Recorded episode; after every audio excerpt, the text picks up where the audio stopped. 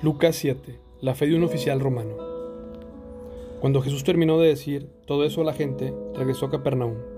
En ese tiempo, un apreciado esclavo de un oficial romano estaba enfermo y a punto de morir. Cuando el oficial oyó hablar de Jesús, envió a unos respetados ancianos judíos a pedirle que fuera a sanar a su esclavo.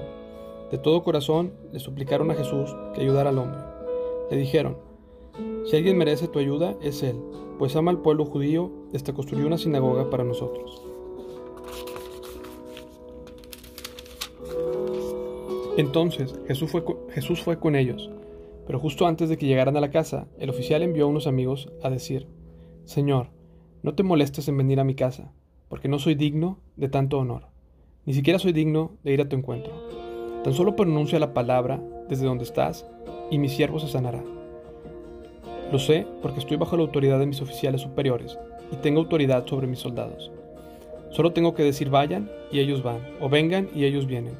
Si les digo a mis esclavos, hagan esto, lo hacen. Al oírlo, Jesús quedó asombrado. Se dirigió a la multitud que lo seguía y dijo, Les digo, no he visto una fe como esta en todo Israel. Cuando los amigos del oficial regresaron a la casa, entraron, encontraron al esclavo completamente sano.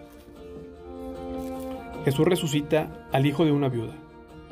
Poco después, Jesús fue con sus discípulos a la aldea de Naín, y una multitud numerosa lo siguió. Cuando Jesús llegó a la entrada de la aldea, salía una procesión fúnebre. El joven que había muerto era el único hijo de una viuda, y una gran multitud de la aldea la acompañaba. Cuando el Señor vio su corazón, rebosó de compasión. No llores, le dijo. Luego se acercó al ataúd y lo tocó, y los que lo cargaban el ataúd se detuvieron. Joven, dijo Jesús, te digo, levántate. Entonces el joven muerto se incorporó y comenzó a hablar. Jesús lo regresó a su madre. Un gran temor se apoderó de la multitud y alababan a Dios diciendo, Un profeta poderoso se ha levantado entre nosotros, y Dios ha visitado hoy a su pueblo. Y las noticias acerca de Jesús corrieron por toda Judea y sus alrededores. Jesús y Juan el Bautista. Los discípulos de Juan el Bautista le contaron todo lo que Jesús hacía. Entonces Juan llamó a dos de sus discípulos y los envió al Señor para que le preguntaran, ¿eres tú el Mesías a quien hemos esperado o debemos seguir buscando a otro? Los dos discípulos de Juan encontraron a Jesús y le dijeron, Juan el Bautista nos envió a preguntarte, ¿eres tú el Mesías a quien hemos esperado o debemos seguir buscando a otro? En ese preciso momento Jesús sanó a muchas personas de enfermedades, dolencias, expulsó espíritus malignos y le devolvió la vista a muchos ciegos. Luego les dijo a los discípulos de Juan, regresen a Juan y cuéntenle todo lo que hayan visto y oído. Los ciegos ven, los cojos caminan bien, los leprosos son curados, los sordos oyen, los muertos resucitan y a los pobres se les predica la buena noticia. Y díganle, Dios bendice a los que no se apartan por causa de mí. Después de que los discípulos de Juan se fueron, Jesús comenzó a hablar acerca de, de él a las multitudes. ¿A qué clase de hombre fueron a ver al desierto? ¿Acaso era una caña débil sacudida por la más leve brisa? ¿O esperaban ver a un hombre vestido con ropa costosa? No, la gente que usa ropa elegante y vive rodeada de lujos se encuentra en los palacios. Buscaban a un profeta, así es, y él es más que un profeta.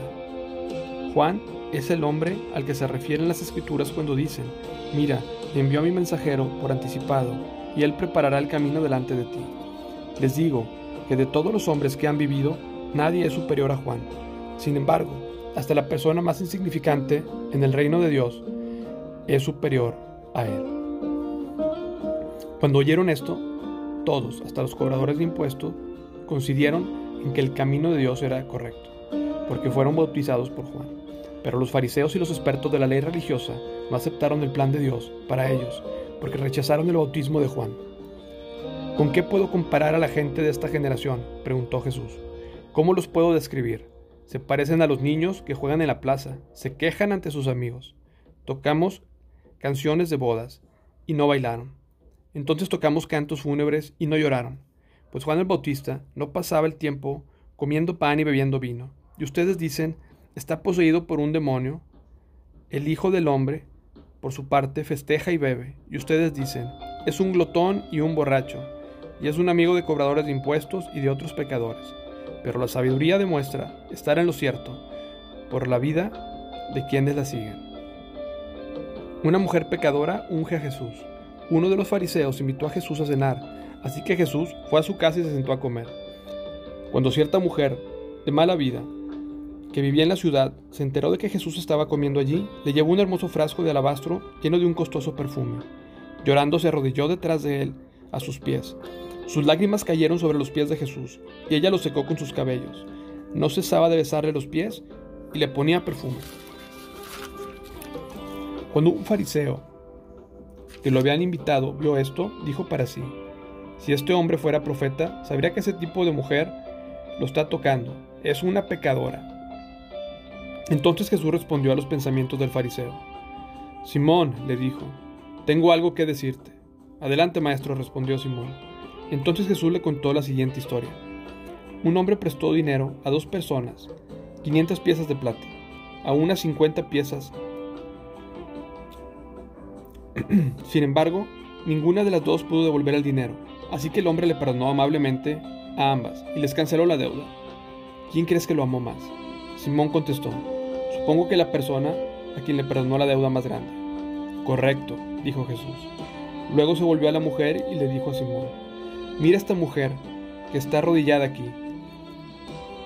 Cuando entré a tu casa no me ofreciste agua para lavarme el polvo de los pies, pero ella los lavó con sus lágrimas y los secó con sus cabellos. Tú, tú no me saludaste con un beso, pero ella, desde el momento en que entré, no ha dejado de besarme los pies. Tú no tuviste la cortesía de ungir mi cabeza con aceite de oliva, pero ella ha ungido mis pies con un perfume exquisito. Te digo que sus pecados, que son muchos, han sido perdonados. Por eso ella me demostró tanto amor. Pero una persona a quien se le perdona poco, demuestra poco amor. Entonces Jesús le dijo a la mujer, tus pecados son perdonados.